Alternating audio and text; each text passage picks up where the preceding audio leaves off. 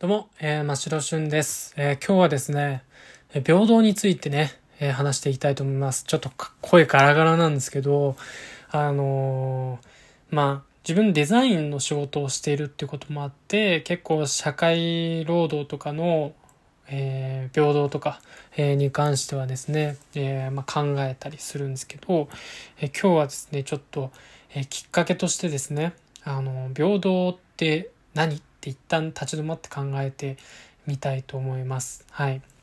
で、まあ今日別に平等ってこういうことだよっていう話ではないんですけど、平等ってこういうものあるんですよみたいな、えー、話ができたらいいなと思ってるんですよね。えー、というのもですね、あの、平等にもいろんなジャンルがあって、まあ、人種の問題だったりとか、あとジェンダーの問題であったりとか、あとは、まあ、社会環境社会労働、まあ、先輩後輩とかね、えー、の平等であったりとか、まあ、たくさん、えー、ジャンルがあるんですよね平等にも。でそしてその不平等になった時に、まあ、問題になるわけででその問題にも名前がついてるんですよね。それがセクシャルハラスメントだったりとかパワハラだったりとかあと人権侵害だったりとかまあいろんな問題になってますっていうことですね。なので平等っていう言葉の裏にはいろんなジャンルがあってでそしていろんな問題があるというわけですよ。でも今世の中見てるとですねなんか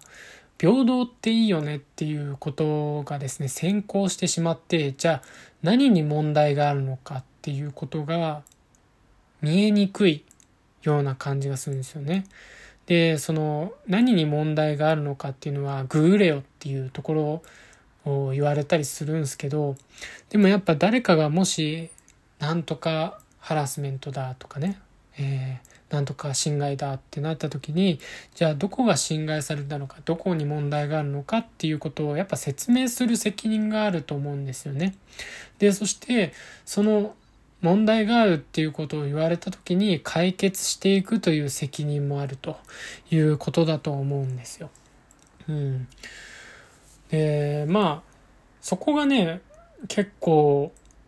おざなりになってるんじゃないのかなって思うんですよね。やっぱ問題が浮き彫りにならないから、ちょっと声やばいね。あの、問題が浮き彫りにならないから解決しようがないんだと思います。みんながなんかこう、みんながっていうとちょっと語弊があるんですけど、まあ、平等って素晴らしいよねって言ってるだけじゃ解決しないんですよね。っていうのも、そこ、その平等って素晴らしいよねっていう声には、あの、問題が見えてこないからなんですよね、多分。問題が見えてこないんですよ。なんで、平等って言った時に、それが何の平等なのかっていうものをまず提示して、で、そこにある問題ですよね。まあ、社会、まあ僕はよく社会環境とか、えー、の平等とかを考えるので、まあ、例として出すと、まあ、社会環境の平等、まあ、先輩後輩っていう関係図の中の平等であったりとか、あとは、まあ、僕はデザイン業界なので、まあ、男性も女性も、えー、まあ、まあ、どっちかというと女性の方が多いかなっていう社会環境だと思います。なので、その時にですね、僕がまあ、女性と関わる、コミュニケーションする時はですね、やっぱ、セクシャルハラスメントとか起きないようにしたりとか、えするっていうこともやっぱ考えなくちゃいけないわけで。ね。で、そうなった時に、そのセクシャルハラスメントがあるよねとか、えー、男女の不平等があるよねっていうことだけ分かってても意味なんてないんですよ。意味なんてないんですよ、マジで。えー、で、じゃあそこに何の問題があるのかっていうことを考えなくちゃいけないですよね。で、まあ、パワハラだったとしたら、まあ、言葉遣いだったりとか、あとは下ネタとかね、あと、暴力とかいう問題があると思います。で、まあ、下ネタとかは、うん、会社の業務を送る上で、やる上で意味ないよねっていうことで、まず、なしと。まずやらない方がいいよっていうことでやめますと。で、そして、えー、まあ、暴力ですね。暴力も、暴力から生まれるデザインなんてものはないですということで、まあ、なしですと。それは当たり前ですと。まあ、どっちもね、本当は当たり前であるべきなんですけど、で、そして言葉遣い。言葉遣いは結構難しくてですね、会話してる時に、やっぱこう言葉って瞬時に出るもんじゃないですか。そのリアルタイムで。なので、いちいちこう言葉遣いを考えながらってやるのって結構難しいと思うんですよ。じゃあその難しいってなった時に、えー、どう攻略していくかどう改善していくかってことが重要で、えー、僕が仕事やってる時ですね後輩にやっぱアドバイスとか、えー、その他なんかこう助言をしたりとかこう伝える時っていうのは、え紙にね箇条書きして、え伝えることが多いです。でそれは、まあ、言葉遣いっていうのがですねなんで難しいのかっていうとやっぱ瞬時に出てくるのが言葉なので会話の時にね、えー、なのでじゃあまあ紙だったらまず文章を書く時間っていうものがあってそしてそこでいらない情報とかを削ったりとかして相手にちゃんと伝わるように考えて箇条書きしますとでそんなに時間をかけずにやっていくと徐々にレベルも上がってくるので、えー、まあ箇条書きにして相手に伝えますと。で、これがもう一つすごくいい点っていうのは説明書だと思うんですけど、あの、小島電機の人に、えー、この、えー、機械はですね、とかこのパソコンはこういう風にやって、こういう風にやった方がいいんですよって言うと、ちょっと鬱陶しかったりしたりとか、ちょっと嬉しい面もあるけど、めんどくさいなと思ったりするとこもあるじゃないですか。でも、説明書だと冷静に紙なので見ることができるんですよね。見る人も。なので、え、紙に書いてあると、え、読み手側も、え冷静に判断することができるっていうことも含まれると紙でねアドバイスするっていうことがいいのかなと思ったりとかしてそういうふうに、えー、まあ、デザインの仕事だとね、えー、こう分業していたりするのでまあ、えー、ビジュアル作る人もいればとかそういうふうに分業したりしてるので、えそういう時にコミュニケーションを取る、まあ、何かやってもらうアドバイスしてするとかいう時に、えー、すごくいい役割をしてくれます。でもこれにもね、デメリットがあって、あの、その、まあ、先輩と後輩という関係の中でですね、先輩から、まあ、僕から、えこういうふうにした方がいいよっていうふうに箇条書きした紙を、え送りますと。でもですね、後輩が問題に思ってることはその箇条書きに含まれてないことがあるんですよ。その、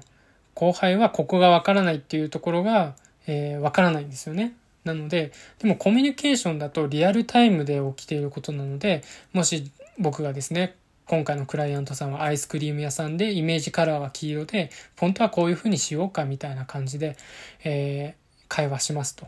で、そして、あ、そうなんですかと後輩が言って、あ、じゃあそういう風にしていこうかなと思います。一旦、一旦その、なんていうの、デザイン案出しますみたいな感じで言って、で、こで、その上でなんですけど、こういうところがわからないですっていうふうに、まあ、返答が来たりするじゃないですか。で、そして、あ、じゃあそこはこうした方がいいよっていう会話が成り立つんですよね。リアルタイムの会話っていうのは。でも、箇条書きにしたペラ1枚の紙ではそういう会話はできないんですよ。で、ここがデメリットなんですよね。じゃあそういう、えー、後輩がわからないところを、えピンポイントに、え解決するっていう会話のシステムを作る場合は、どうした方がいいのか。えそれはまあメールのチャットであったりとかも別にいいと思いますし、まあ、あとはリアルタイムの会話だとしたらですね、あの端的に分かりやすく、えー、もう1行2行ぐらいで、えー、返答してあげるっていうことだけでも、え、言葉遣いとかあと無駄な言葉とかを使わずに、え人に何かを伝えることができるっていうことがあるかなと思います。でまあね、え紙使えないよとかえー、パソコン使えないよっていう人たちもいると思います。別に付箋とかでもいいと思うんですよね。よく、えー、僕あの大学時代に飲み屋さんとかでバイトしてたんですけど、えー、今回なんかこういう仕事やっといてみたいな、今日なんかこう、ここダメだったからこういう風にしといてって言った時に付箋でね、えー、こう、壁とかに貼ってあって、えー、あるんですよ。で、そういうのを見て、ああ、そうだったんだ、悪かったな、とか思ったりして、じゃあちょっともう、あのー、今後はやらないようにしようとか思ったりすることもあるんで、そういう改善の仕方とかもあると思うんで、えー、まあ、やり方っていろいろあると思うんでね。で、そして、まあ、その時にな、ね、一番重要なのは解決するっていうことが重要じゃなくて、えー、問題っていうのをちゃんと分かっておくと解決の仕方が明確になるっていうところが重要だと思います。うん。アイデアとかってそういうもんだと思います。なんかこう、問題があってそれに対しての回答だと思うのでなので問題をちゃんと明確に、えー、理解するっていうこととあと問題があると思った人はちゃんとどこに問題があるのかっていうことを人に伝える。でそして解決してもらうっていうことが、えー、重要なのかなと思います。そこをね不平等だって言ってまあ感情的になってしまう部分はまあ分かります。うん。まあそんな冷静でいられないですよね。なんですけどやっぱそこを解決してもらいたいとかあと世の中的にそれ解決した方がいいよなって思うことはやっぱ説明してえここが問題ですと、まずここを解決しましょうと、えー、言っていくのがね、えー、まあ、ちょっとずつのこう、一歩ずつの歩みなのかもしれないですけど、歩くような作業なのかもしれないんですけど、一足飛びに解決するっていう方法ではないかもしれないんですけど、確実に一歩ずつ進める方法なのかなと、え、思いますので、えー、ぜひね、え、そういう平等っていうものに対してもっと、え細かくね、え、ジャンル分けとか細かく考えつつ解決していくっていう、え考え方の方が、え、やりいきやすいのかなと思いますので是非あの細かくね、えー、まあ、分解して、え解決していったいくという方法を今日は、え参考までにということで、えお伝えしました。はい。えー、聞いていただいて本当にありがとうございます。はい。ということで今日はこの辺で終わりたいと思います。では。